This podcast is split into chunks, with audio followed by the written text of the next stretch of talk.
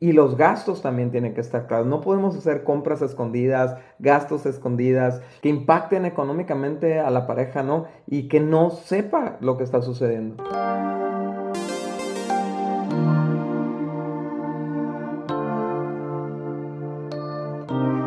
Hola amigos, ¿cómo están? Nosotros somos Daniel y Cintia Osuna y estamos súper felices de grabar un nuevo episodio de este podcast Indivisibles y estamos hablando acerca del inicio, de los matrimonios, de cómo eh, tener esos fundamentos, esas experiencias, esas enseñanzas para crear matrimonios indivisibles, matrimonios para toda la vida. Sí, idealmente desde el principio. Y sabemos que nos escuchan matrimonios ya en diferentes, digamos, etapas de la vida matrimonial.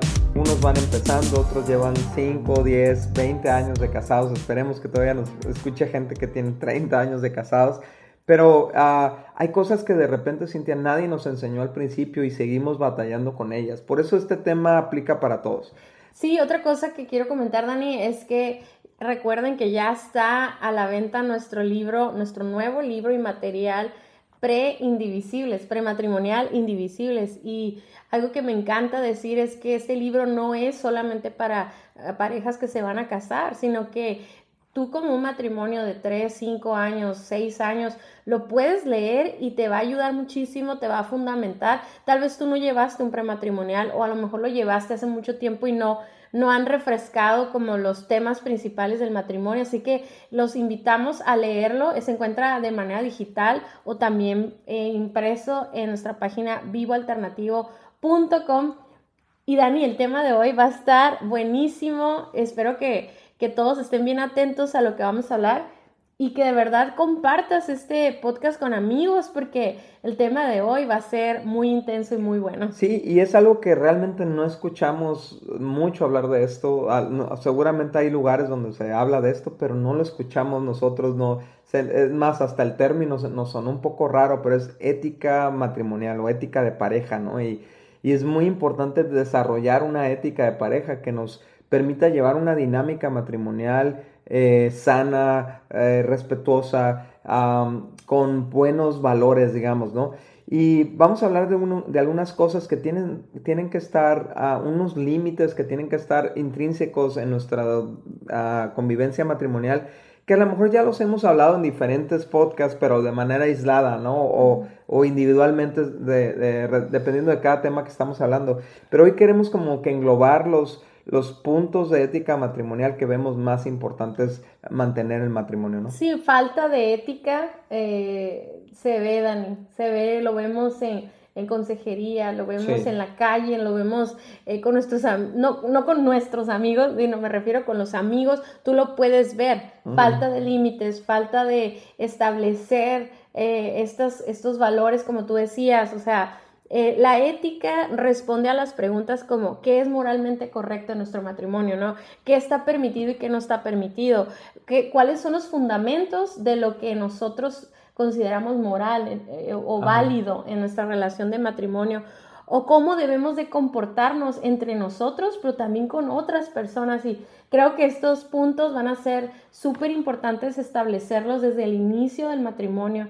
Yo creo que tú y yo aunque no le llamamos ética matrimonial, tal vez sí los platicamos, ¿no? En el prematrimonial. Sí, nos, nos ayudó mucho cuando llevamos nuestro prematrimonial, que nos dieron, nos dieron algunas, uh, algunas pautas de, de, cosas que hacer y qué no hacer en el matrimonio, ¿no? Qué se vale y qué no se vale en el matrimonio. Y la verdad es que podemos escuchar ética, eh, digamos, en el ambiente laboral, en el ambiente profesional, por ejemplo, Obviamente sabemos que si tú renuncias a un trabajo, pues no es ético llevarte a los clientes de esa compañía y quedártelos tú. Sabemos ese tipo de cosas, las hemos escuchado, pero por ejemplo en lo que tiene que ver con la iglesia, con el ministerio y con la familia, no, no, no suena este tema de la ética, pero sin embargo es muy importante. Fíjate Dani, algo muy importante es que nuestra ética matrimonial no se va a basar en las ideologías o en las modas o en, o en lo que hicieron nuestros papás o no hicieron nuestros papás. Nuestra ética se basa en lo que dice la Biblia, porque Dios nos deja muy claros principios, no solamente para el matrimonio, sino en lo individual. O sea, Dios establece cómo debe ser nuestro comportamiento, cómo debemos de hablar, cómo debemos de relacionarnos con los demás. La Biblia es tan clara en, en, en tantos principios que podemos aplicar en el matrimonio. ¿Sí me explico? O sea, nosotros no, no vamos a definir nuestra ética por, por lo que alguien nos enseñó culturalmente, sino... O por lo que a nosotros nos gusta, ¿no? Exacto, exacto. Tiene que ser fundamentada en algo firme, algo inamovible. Y algo que yo les voy a recomendar muchísimo es que cuando, cuando hablemos de ética o de cómo debemos comportarnos, cuáles son nuestros límites, pongamos como base la Biblia, porque la Biblia no va a cambiar. O sea, esto, esto hace que los mismos principios que tú pongas o las mismas reglas de ética, como le quieras llamar, desde que inicia tu matrimonio van a ser los mismos siempre. Y eso te da seguridad, te da respeto, sabes que vas a ser respetada y respetado, que vas a ser amado, que vas a ser, eh, eh, ¿cómo te explico? No, que no, va, no, vas a, no vas a romper los límites porque hay un temor a Dios y un temor a su palabra, ¿me explico? Sí, entonces te queremos hablar de algunos límites o, más bien de algunas reglas de ética que nosotros hemos ah, aprendido en base a principios bíblicos y que las hemos puesto en práctica y nos hemos dado cuenta que protege nuestro matrimonio. Número uno, es que no hay que exponer nuestros problemas internos a personas externas sin consentimiento de ambos.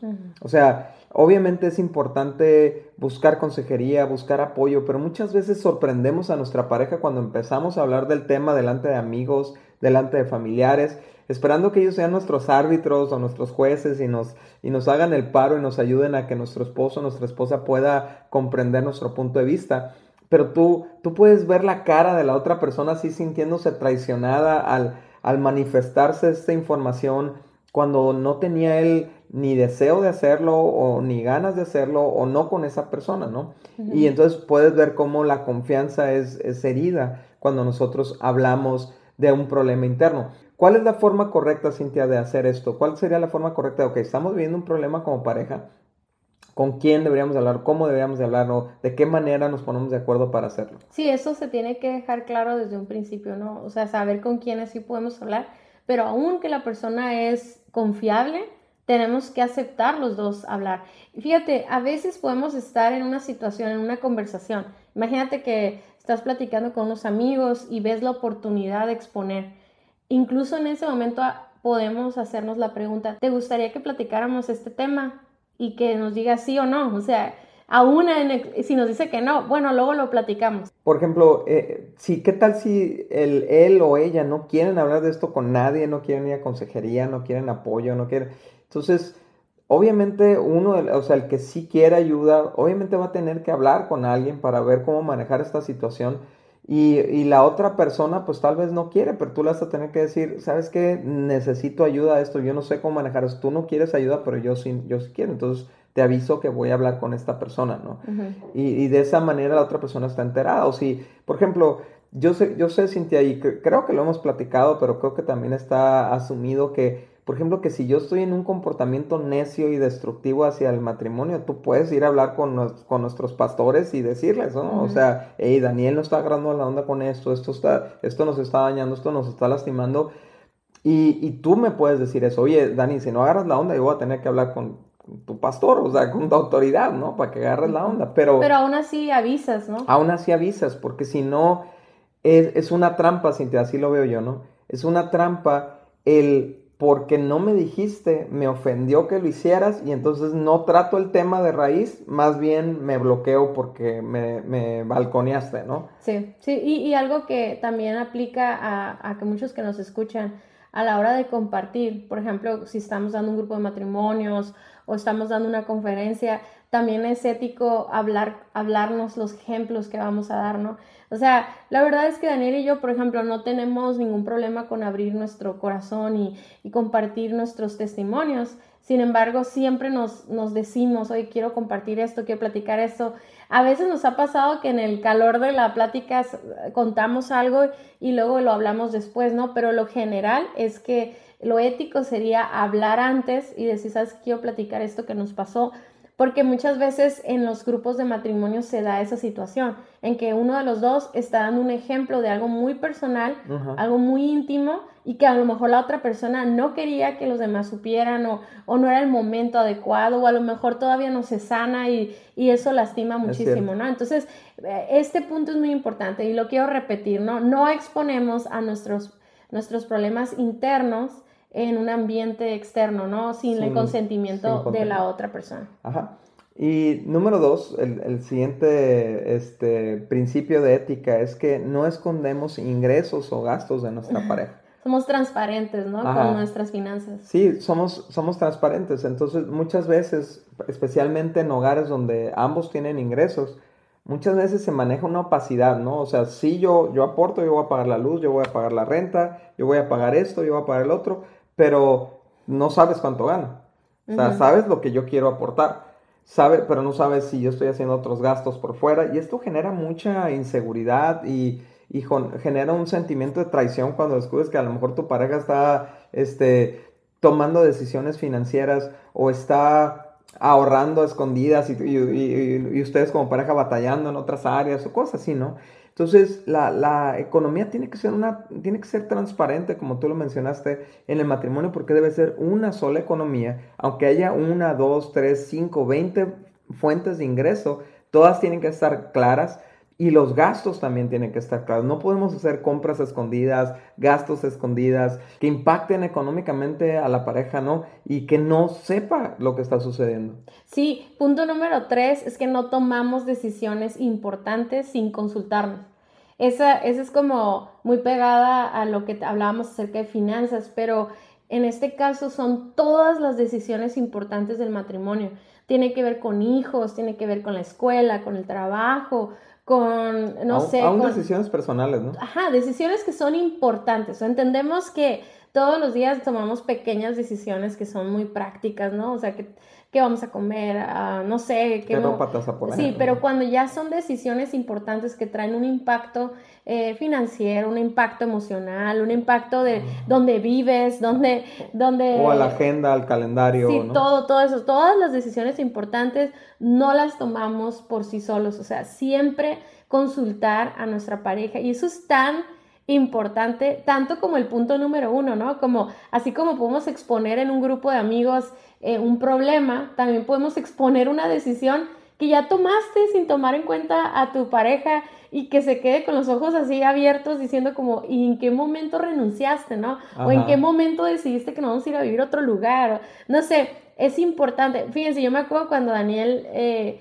le dieron la, la, opción de irnos a vivir a Guadalajara eh, para abrir el Ministerio de la Roca allá en Guadalajara, este, yo me acuerdo que llegué y me dice Daniel como, nos están invitando a eso. O sea, no llegó diciendo, pues nos vamos a vivir a Guadalajara, ¿no?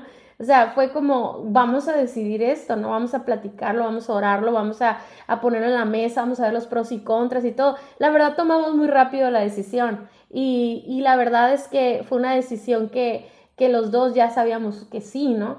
Pero ¿qué pasa cuando uno de los dos no está de acuerdo y el otro ya tomó la decisión, ya compró, ya se endeudó, ya dijo que sí a los hijos, por ejemplo, los permisos, ¿no? O sea, los permisos, yo sí creo que lo platicaba con, con, una, con una cuñada, ¿no? Platicábamos de que los permisos debemos estar de acuerdo los dos, porque cuando damos permisos, sobre todo a los hijos ya adolescentes que ya salen un poquito más independientes, el hecho de que los dos estemos de acuerdo es que los dos tenemos la responsabilidad de, lo que pueda suceder en esa salida, ¿no?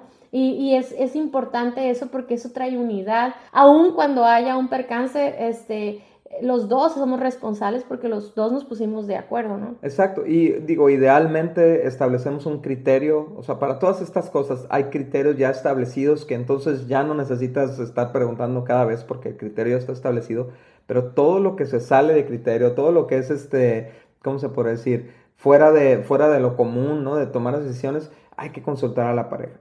Número cuatro es que no desarrollamos conversaciones cálidas con el sexo opuesto. Tenemos que tener mucho cuidado porque ahora con las redes sociales, ahora con los mensajeros instantáneos, con WhatsApp, con Telegraph, todas estas tecnologías que tenemos para comunicarnos con personas del trabajo, de ex amigos de, de la escuela, hasta exnovios, ¿no? Pero tenemos que tener una ética de, de, de, alguna vez lo dijiste así de esta manera, Cintia, y me encantó, ¿no? Creo que se lo dijiste a una de nuestras hijas, que le dijiste, tú no puedes manejarte de manera diferente en línea de lo que te manejas en público. O sea, los mismos estándares de ética, así como tú no eh, platicarías con una mujer a solas, eh, en, digamos, en una fiesta que te vas y te vas a lo lejos y platicas con una mujer a solas, no siendo hombre pues tampoco lo deberías de hacer en línea, ¿no? O sea, obviamente tienes interacciones con el sexo opuesto, así sea en vivo o así, o así sea online, eh, en cuestiones laborales, en cuestiones prácticas, inclusive hasta ministeriales, pero no desarrollas conversaciones cálidas que tengan que ver con cómo te sientes, cómo estás. Estar monitoreando el corazón de otras personas no es nuestra responsabilidad estando casados, ¿no? Sí, y eso que dices de ministerio se hizo muy importante. Por ejemplo, nosotros todos los temas que tienen que ver con mujeres, yo los veo y Daniel los de hombres. Nunca damos consejería al sexo opuesto porque eso abre una puerta, de, una intimidad que nosotros no, no creemos que sea sabia tener en nuestra relación, ¿no? O sea, cuidamos muchísimo eso. Hace, ayer hacíamos un reel, ¿no? Que decíamos, nuestros límites han parecido exagerados, pero nos mantienen fuera de tentación. Por ejemplo, uno de los eh, límites que nosotros tenemos es que nosotros no nos subimos al carro con, con alguien del sexo opuesto, ¿no? O sea, yo creo que yo lo he hecho en nuestro matrimonio unas pocas veces, o sea, y han sido porque de, plano no hay otra opción, ¿no? Eh, sin embargo, no es una constante de que yo me suba al carro con un hombre. Simplemente estoy cuidando mi, mi, testimonio, estoy cuidando mi, que no caer en tentación, estoy cuidando el hecho de que estar en un carro a solas genera una tensión, genera una conversación más íntima y no la quiero tener con nadie más. Sí, en realidad es, se hace una burbuja y se, sucede en el carro, sucede en, una, un mensajero, sucede en el trabajo cuando estás platicando, no sé, tomando agua ahí a un lado del... O sea, crear burbujas de conversaciones más cálidas, más íntimas, nada objetivo, o sea, nada operativas, sino ya personales, ya estás poniendo en riesgo tu matrimonio. Sí, y es, eso es muy importante que, que lo establezcamos, porque si se fijan, muchas veces cuando las parejas eh, luchan con los celos y, el adulterio y los engaños, todo eso, es porque se permitieron eso desde un principio, ¿no? Entonces hay que, hay que dejarlo claro, ¿no? El punto número cinco es algo que nos encanta a nosotros, ¿no? De no ponernos en mal con nuestros hijos, a poner a nuestros hijos en contra de su papá o de su mamá, o sea, no hablar mal de nuestros esposos eh, con nuestros hijos. A veces no estamos de acuerdo con lo que decidió la pareja y de repente nosotros le platicamos a nuestros hijos, ¿no? Como si fuera nuestro pañuelo de lágrimas. Sí, qué o, o hacemos caras, hacemos ojos, tenemos actitudes hacia las decisiones que toma nuestra pareja y los hijos eh, de alguna manera se sienten conectados con nosotros porque están de acuerdo, ¿no? Pero es súper, es súper engañoso eso porque al final del día si nosotros enseñamos a nuestros hijos a deshonrar a sus papás, pues también te van a deshonrar a ti y al rato no vas a ser tú la buena o el bueno y, se van a poner en alianza con el papá, ¿no? Y van a hablar mal de ti. Entonces, yo creo que nosotros, ¿no sabes? Eso, esa, esa, ese, esa ética, o sea, para mí es bien importante porque pasa, por ejemplo, tenemos dos hijas, ¿no? Y una se parece más a mí y la otra más a ti. Y muchas veces que tomamos decisiones y que no son como nosotras queremos, siempre está la tentación de, de, aliarte. Y no sabes cómo cuido eso yo, como, hey, no, no, no, eh, si tu papá dijo ahí, vamos ahí. O sea, siempre afirmando la autoridad, siempre protegiéndonos mutuamente.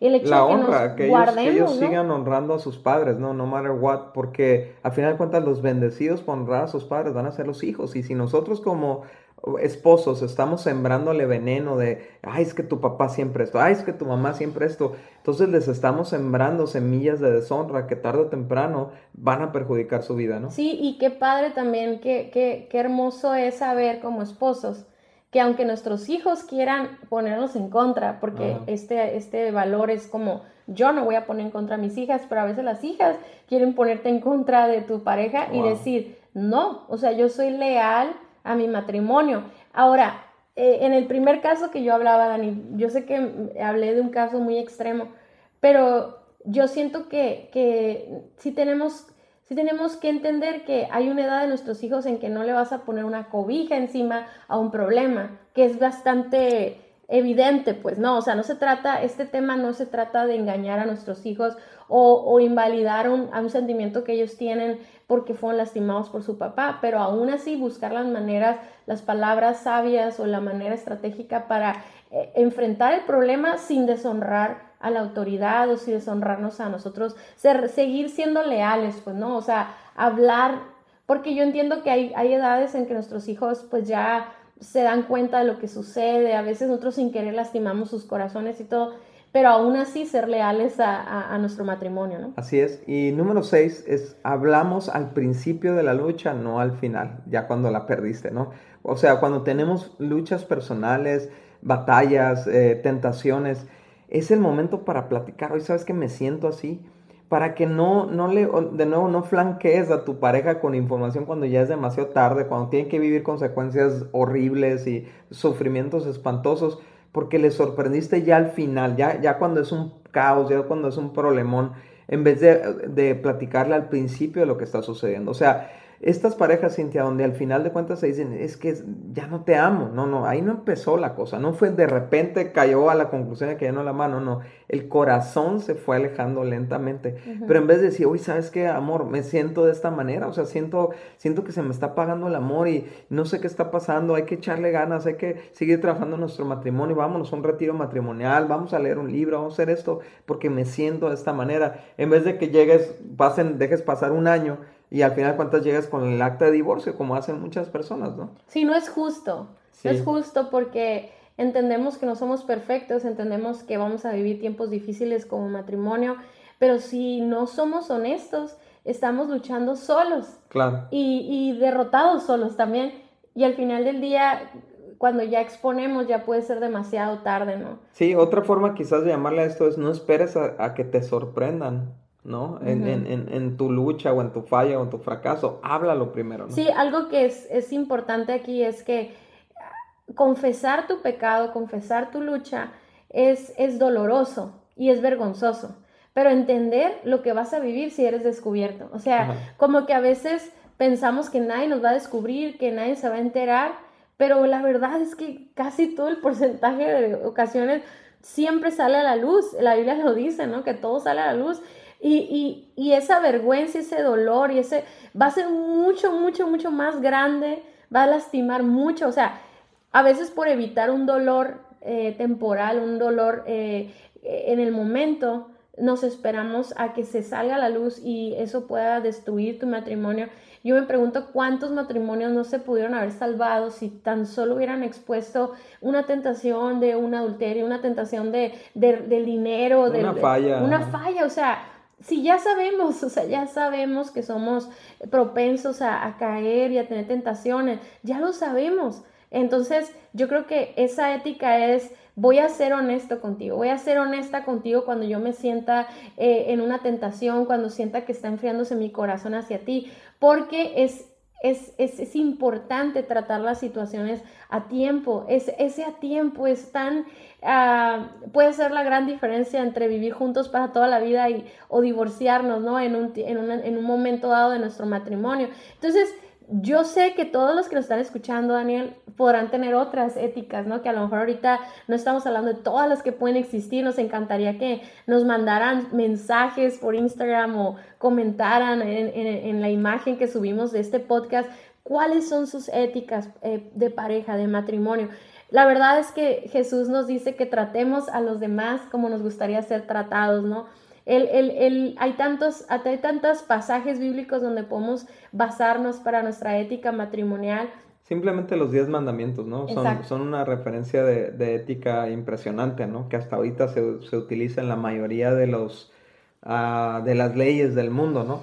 Pero, pero en nuestro matrimonio también tiene que haber leyes. O sea, leyes de, para cuidar el matrimonio, ¿no? No son leyes de, de, para juzgar y para controlar a la otra persona, es para cuidar lo precioso del matrimonio. Y estas son estas reglas de ética que necesitamos manejar. Entonces, ten esta conversación. Si tú estás escuchando este podcast solo o sola, eh, dile a tu esposo o tu esposa, sabes que vamos estableciendo nuestras reglas de ética para proteger nuestro matrimonio. Aquí están unos ejemplos, ya empezamos con estos seis, pero tal vez nosotros tenemos más o, o tal vez menos, ¿no? Este, pero hay que definirlas, hay que hablarlas, hay que platicarlas y hay que tratar de vivir en este, en este entendido, o sea, tratar de seguir estas reglas, porque eso va a proteger la confianza, va a proteger el amor, va a proteger eh, la unidad matrimonial. Muchas gracias por haber escuchado nuestro podcast. Para nosotros es muy importante escuchar tus comentarios. Síguenos a través de nuestras redes sociales en Somos Indivisibles, en Instagram y Facebook. Y también puedes ver todos nuestros contenidos adicionales en nuestra página vivoalternativo.com. Si este podcast fue de ayuda para ti, te invitamos a que lo compartas con otros matrimonios. Hasta la próxima.